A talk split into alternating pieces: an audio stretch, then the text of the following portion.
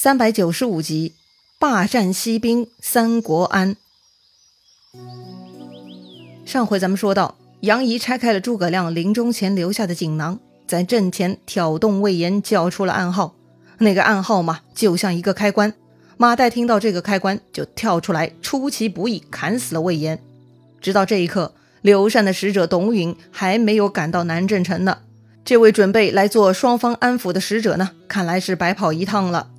杨仪那边呢，连夜向皇帝刘禅上表，报告了魏延伏诛的消息。刘禅呢，还是很仁慈的，说呀，既然魏延以死赎罪，那就不必再追究其他人了。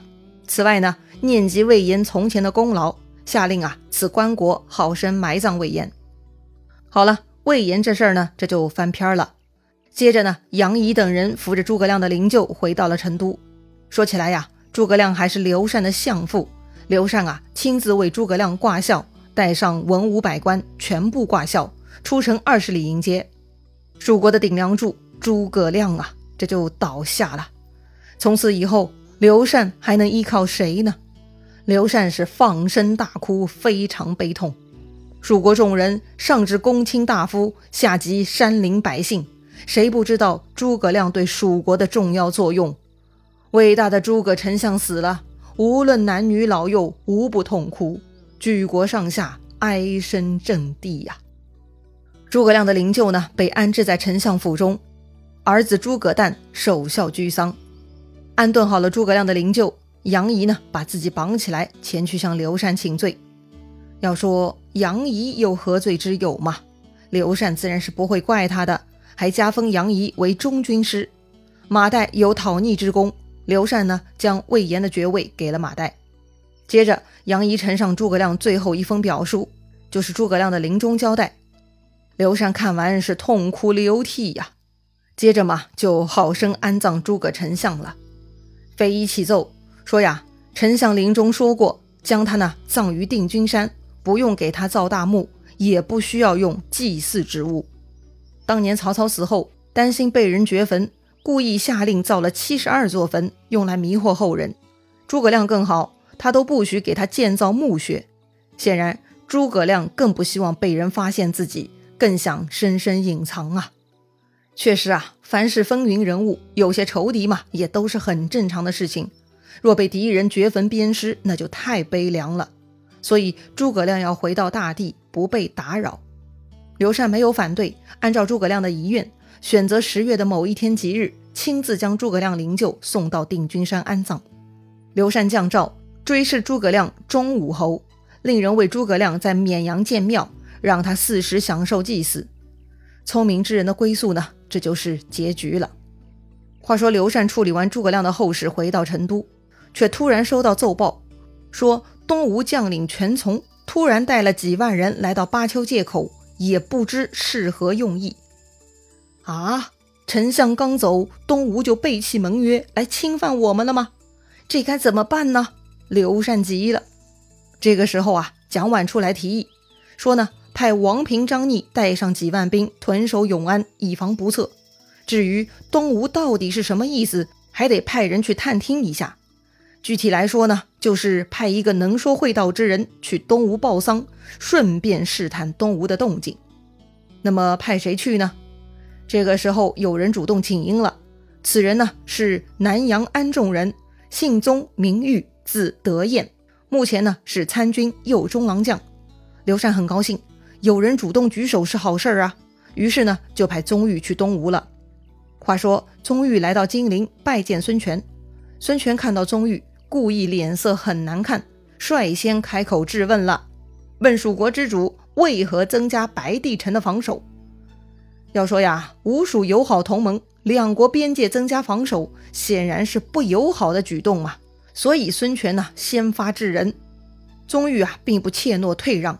宗玉说：“臣以为东易巴丘之术，西增白帝之守，都势在必然，都不值得相问呐。”这里宗玉说的东易巴丘之术，就说东边的吴国增加了巴丘戍边力量，西增白帝之守。就说西边的蜀国增加白帝防守的力量，说白了，咱们东西两国各自增加边境防守，是对局势变化的应对，很正常，有啥好质问的呢？说穿了，也是东吴增加巴丘防守在先的呀。看宗玉的嘴巴挺厉害的，不卑不亢，孙权就笑了啊，夸赞宗玉不输给邓芝啊。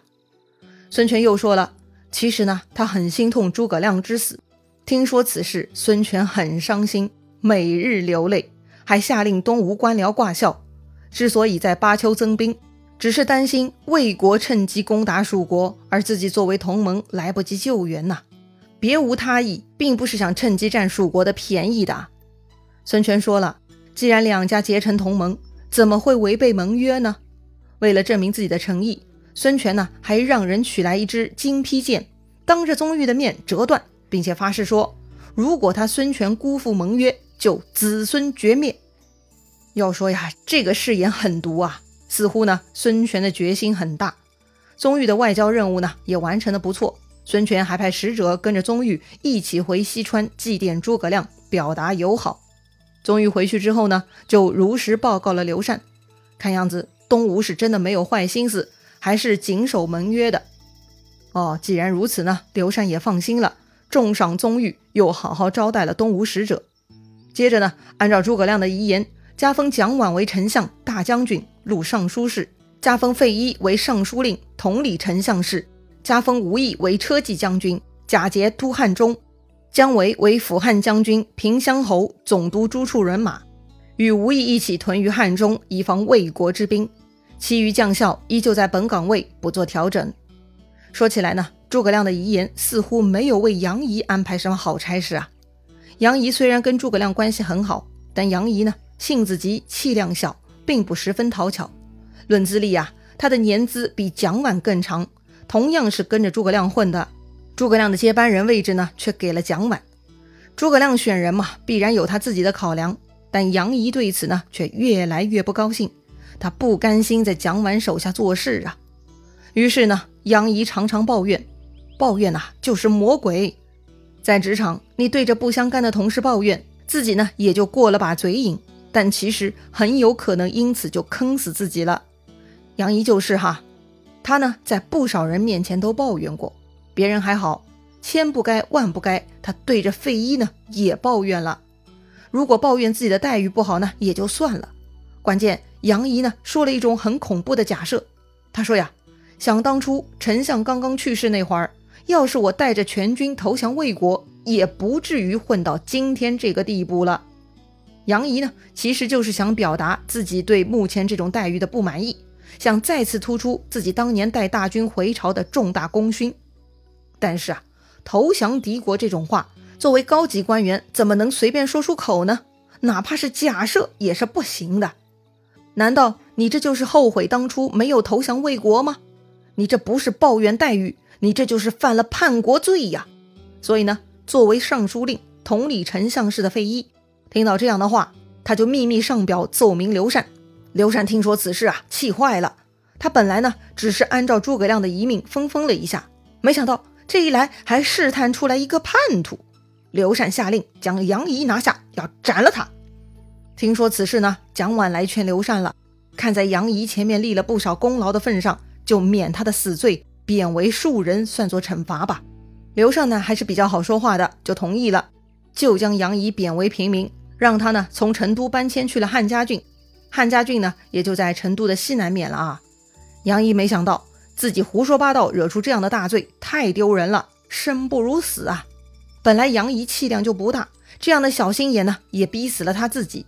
他是忍不住这种羞辱，索性呢就自杀了。哎呀，诸葛亮死后，杨仪魏延对抗，结果呢，这俩人也都死了。公元二三五年，也就是诸葛亮过世后的一年，到了蜀汉建兴十三年，也是魏国的青龙三年，吴国的嘉禾四年。这一年呢，三个国家都很太平，各忙各的，没人想打仗。确实啊，打来打去，劳民伤财呀。魏国这边，司马懿呢饱受屈辱，最终还是成功熬死了诸葛亮。不管怎么说，司马懿呢还是魏国这边最牛的人。所以呢，皇帝曹睿加封司马懿为太尉，总督全国军马，令司马懿啊摆平边境。诸葛亮死了，蜀国不敢再来骚扰了。曹睿呢就可以正式享受帝王的快乐了。于是曹睿下令，在旧都许昌大兴土木，建造宫殿。洛阳这边呢，也要新造宫殿，比如朝阳殿、太极殿等等，都十分雄伟。又建造了崇华殿、清霄阁、凤凰楼、九龙池等等，命博士马钧监造，雕梁画栋，壁瓦金砖，光辉耀目，搞得极其华丽呀。当时曹睿呢很过分，选天下能工巧匠三万多人，民夫三十多万人，不分昼夜为他大兴土木，建造亭台楼榭。这回的曹睿啊，真的很奢靡，一时间耗费大量财力物力，搞得民怨沸腾啊。曹睿这么过分嘛，自然有大臣看不下去，就站出来劝谏了。第一个站出来的是三公之一司徒董询。本来呢，他没敢随便开口，只是啊，有一次曹睿实在太过分了，他要建造一个林子，居然呢让公卿大夫挑土扛树，丢下工作去帮曹睿当园丁。这成何体统嘛！于是呢，董询就上书劝谏曹睿。显然，曹睿是不会理睬他的，还很愤怒。曹睿身边的马屁精呢，就来劝曹睿，索性杀掉这个胡说八道的董询。好在呀，曹睿还算清醒，知道董询呢是个忠义之人，所以免了董询之死，而是呢将他贬为庶人。同时，曹睿下令，再有对他搞基础建设之事指手画脚的家伙，那就不客气啦。下一回就是砍头了。不过呢，总有一些人哈，他们为了国家前途，不怕得罪皇帝，不怕说真话被砍头。第二个跳出来说话的呢，是太子舍人，名叫张茂。所谓太子舍人是个小官儿哈，跟前面的司徒董询的官职那是天差地别的。他只是陪伴太子的读书人而已。张茂见董寻的谏言没被采纳，居然呢不知天高地厚，也出来劝谏。或许啊。张茂天真的以为董寻之所以没能劝住曹睿，是董寻的文采不好，劝得不到位呀。殊不知，此刻的皇帝曹睿已经脑子进水了，他一心考虑享乐，任何妨碍他的人呢，都是他眼中钉。